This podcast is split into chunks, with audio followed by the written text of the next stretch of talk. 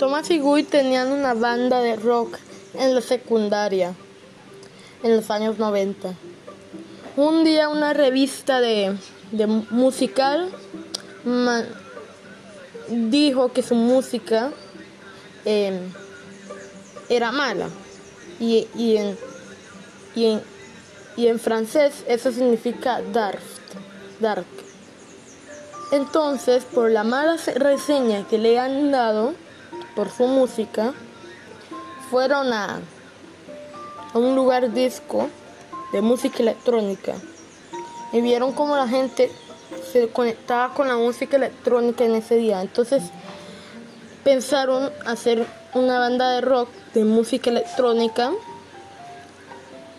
y, ya, y llamarse a sí mismos como esa revista lo llamó, los llamó.